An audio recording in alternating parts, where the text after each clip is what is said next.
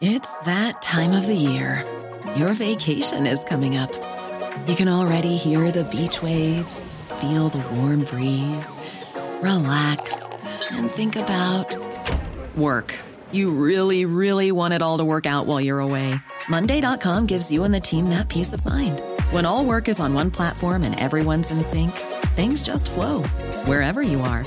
Tap the banner to go to Monday.com.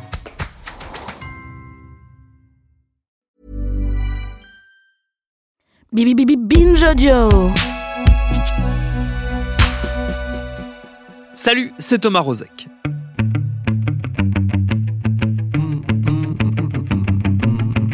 Décidément, les députés de la majorité ont un don particulier pour pourrir leur propre projet.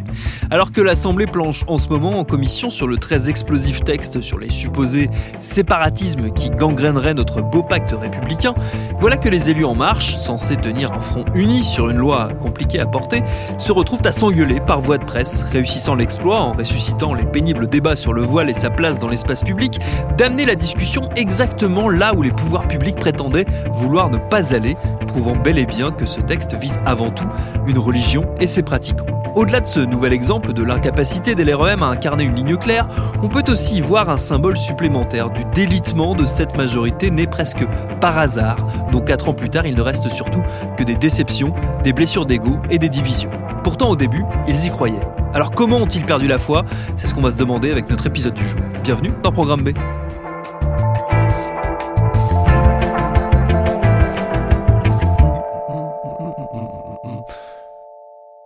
Cette décrépitude, c'est le sujet d'un livre qui sort chez Plomb. Il s'intitule Tout ça pour ça, co-signé par une consoeur et un confrère, Nejma Brahim de Mediapart et Wally Bordas du Figaro. C'est ce dernier qui est aujourd'hui notre invité et à qui j'ai demandé de nous remettre en tête à quel point, au printemps 2017, c'est une étonnante assemblée fraîchement élue qui a pris ses quartiers au Palais Bourbon. c'est vrai que c'était euh, finalement c'était assez incroyable, assez exceptionnel, puisque sur les 577 euh, nouveaux députés qui arrivent à l'Assemblée nationale, il y en a euh, 400 qui ont jamais siégé euh, dans l'hémicycle, il y en a 200 qui ont jamais eu euh, aucune expérience euh, élective. La plupart, ils sont issus de la société civile, ils sont dans les rangs de la République en marche, et puis ils débarquent à l'Assemblée nationale, ils connaissent rien. Ils savent même pas ce qu'est un amendement, ils savent pas comment on vote une loi, ils savent pas ce qu'est un rappel à l'ordre, ils savent pas ce qu'est le Conseil d'État. Et puis ils débarquent, ils doivent changer le pays. Et on l'explique par euh, le, moyen euh, qui est la commission d'investiture de, La République en marche, qui arrive, qui est un nouveau parti euh, dans, le sillage de, Emmanuel Macron, de, sa candidature à la présidentielle, et qui va devoir trouver des gens pour devenir candidat, pour devenir député. Et donc, cette commission d'investiture qui va recevoir euh, un nombre assez, assez incroyable de, de, candidatures de gens issus de la société civile qui s'engagent politiquement pour la toute première fois, qui n'ont jamais eu d'expérience euh, auparavant, qui sont motivés, qui ont envie de changer les choses, qui ont envie de changer le pays. Et cette commission, elle va faire, euh, elle va être composée de, jeunes euh, aussi qui n'ont pas beaucoup d'expérience.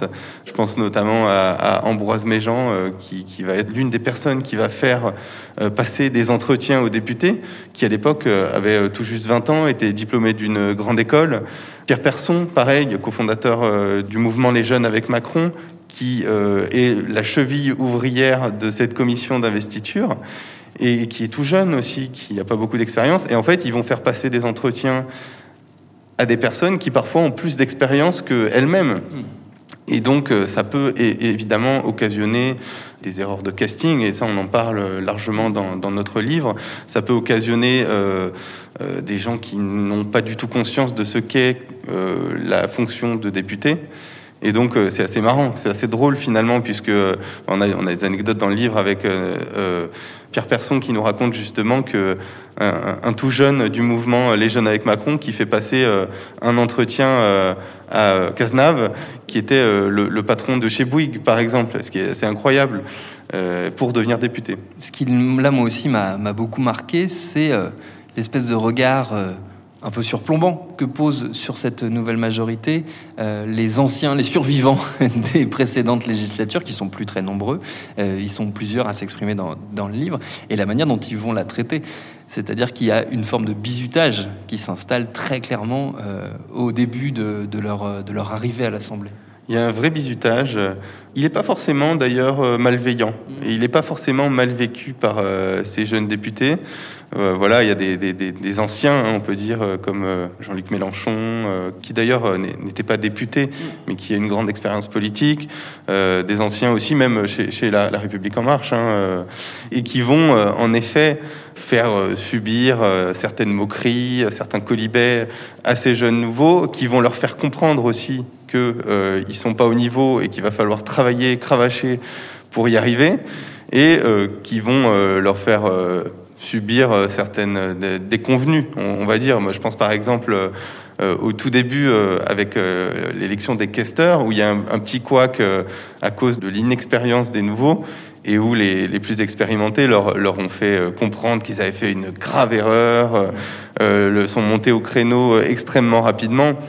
Et les nouveaux se sont dit, mais, mais où est-ce qu'on est tombé? Et ça, c'est assez, assez rigolo.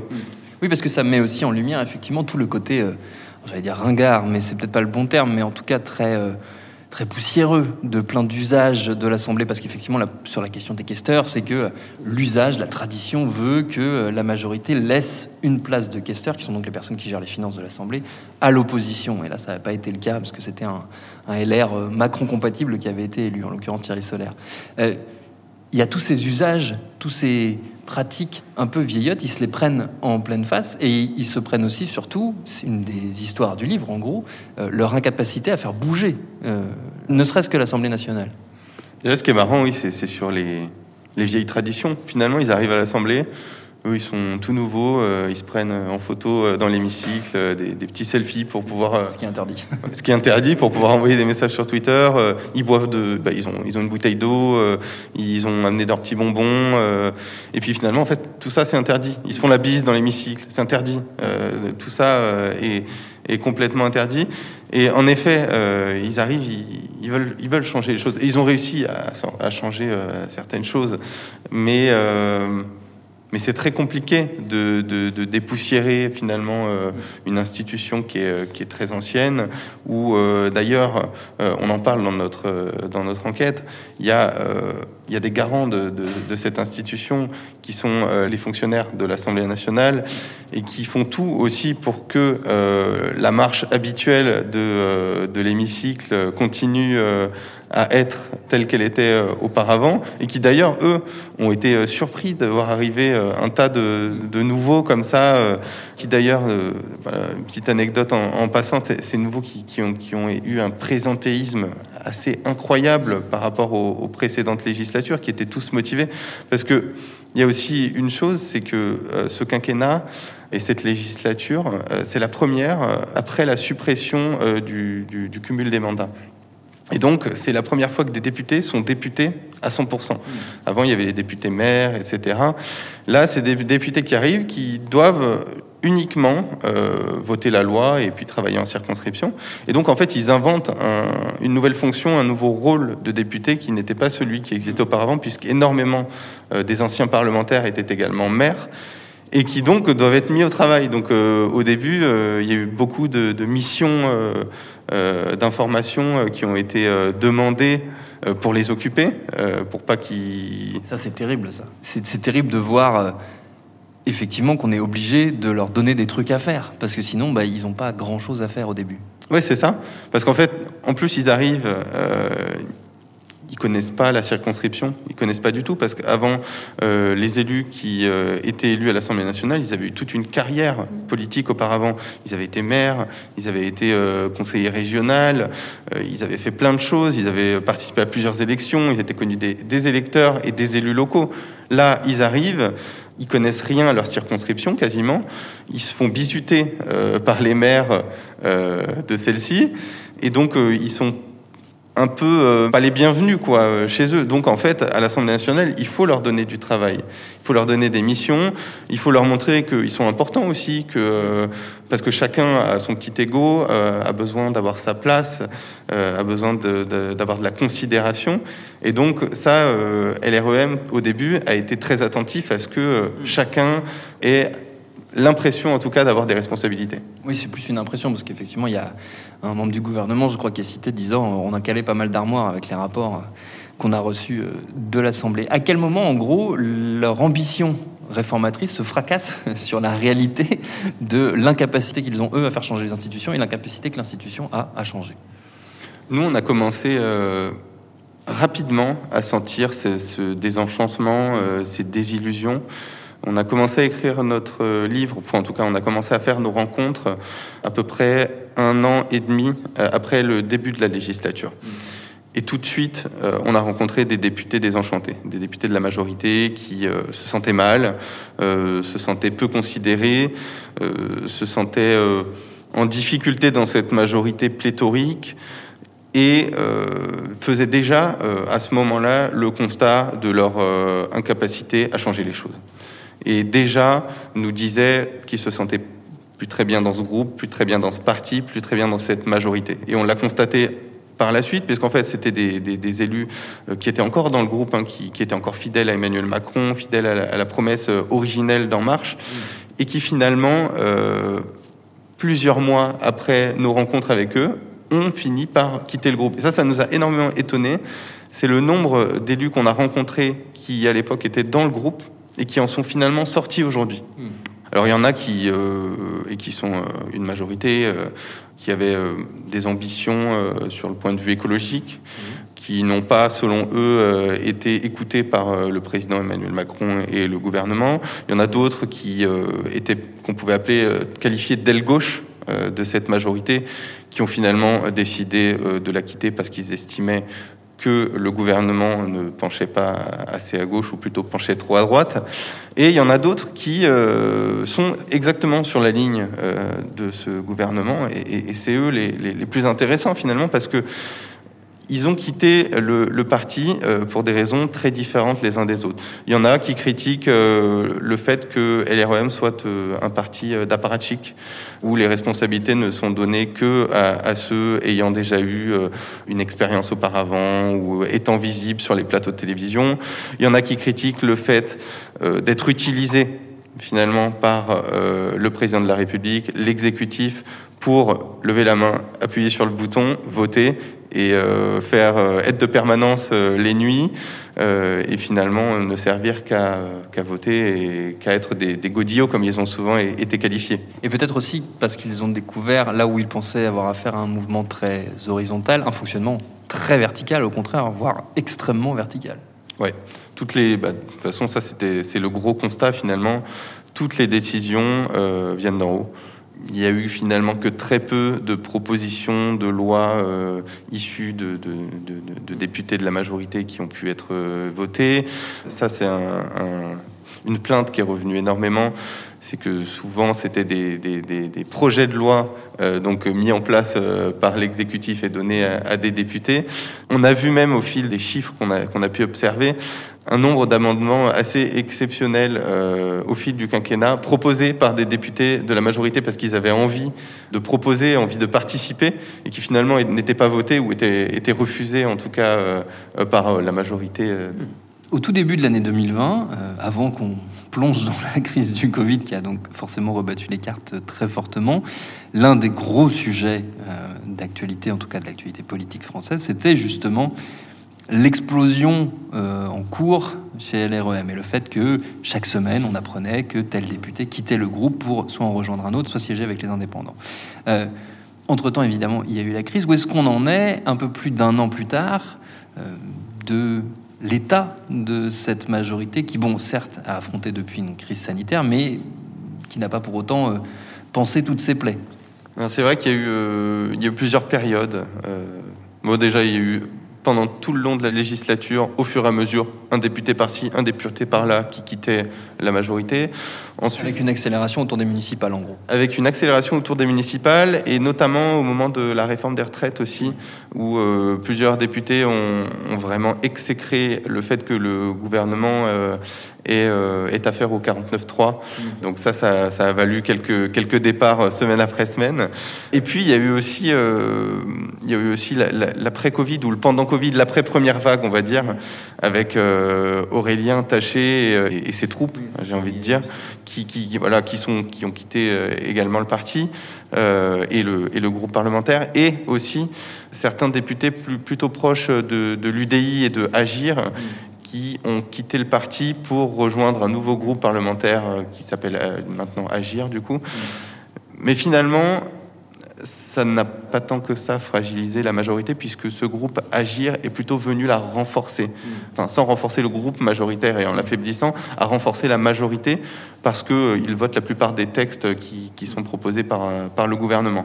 Euh, et finalement, le, le groupe euh, proposé par Aurélien Taché, Mathieu Orphelin, Paola Fortezza, n'a pas tenu, euh, n'existe plus aujourd'hui, et chacun est dans son coin en non inscrit. Aujourd'hui, on en est là. Il y a encore euh, certains euh, députés qui parlent de, quitter le groupe. Euh, on verra ce qui, ce qu'il en sera dans, le- dans, dans les mois qui viennent, mais c'est vrai que le, le, Covid a un petit peu ralenti tout ça. Ce qui va être intéressant à suivre, c'est de voir dans un peu plus d'un an, dans 18 mois à peu près, au printemps 2022, une fois les élections législatives passées, ce qu'il en restera de cette majorité. Est-ce que ce sera un moment unique dans l'histoire de la Ve République ou est-ce que il y aura un héritage dans la prochaine législature? Ouais, ça va être difficile et ça va finalement dépendre de la capacité ou non d'Emmanuel Macron à, à être réélu. Ça sera un petit parce qu'on sait très bien que les législatives suivant de, de très près euh, la présidentielle, euh, les députés élus sont souvent issus du parti du, du président élu. Donc euh, c'est vrai que ces députés aujourd'hui n'ont pas leur avenir entre leurs mains et doivent plutôt espérer à une victoire d'Emmanuel Macron euh, pour pouvoir être réélu. Mais on l'a vu, ça va être très compliqué puisque les dernières élections, euh, notamment les, élections municipales, ont été une, véritable, une véritable hécatombe du côté de la majorité. Finalement, c'est une des, des leçons du livre aussi. Peut-être que la première réforme à mener, c'est de décorréler ces deux élections, la présidentielle et la législative, que la réforme du quinquennat a collé l'une à l'autre, et qui desservent peut-être aussi la capacité de la- de l'Assemblée à être euh, un peu plus indépendante du- de l'exécutif. C'est quelque chose qui est, qui est très souvent revenu, notamment quand on parlait aux, aux oppositions euh, de droite ou de gauche, qui nous disaient, euh, en fait, depuis le début de cette législature, mais aussi dans les précédentes, on n'a eu que du mépris. Euh, du mépris pour les oppositions. Euh, on a été en minorité depuis le début, on n'a pas été écouté, euh, on n'a pas eu la possibilité de, donner notre parole, on est extrêmement déçus. On a l'impression de servir à rien, d'être inutile. Donc oui, même les, les- chercheurs, les politologues, etc., qu'on a rencontrés, nous disent que effectivement, cette corrélation entre présidentielle et législative, forcément, peut, euh, peut nuire euh, à, à l'ém- à l'émulation euh, que, pourrait avoir l'Assemblée nationale dans une assemblée un peu moins hégémonique.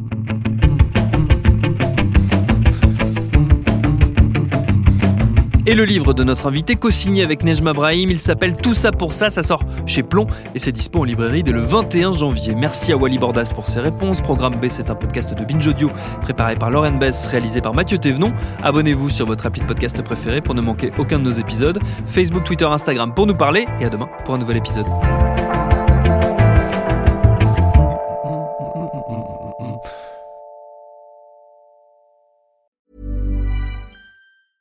Hey, it's Danny Pellegrino from Everything Iconic. Ready to upgrade your style game without blowing your budget? Check out Quince. They've got all the good stuff shirts and polos, activewear, and fine leather goods, all at 50 to 80% less than other high end brands. And the best part? They're all about safe, ethical, and responsible manufacturing. Get that luxury vibe without the luxury price tag. Hit up quince.com slash upgrade for free shipping and 365 day returns on your next order. That's quince.com slash upgrade.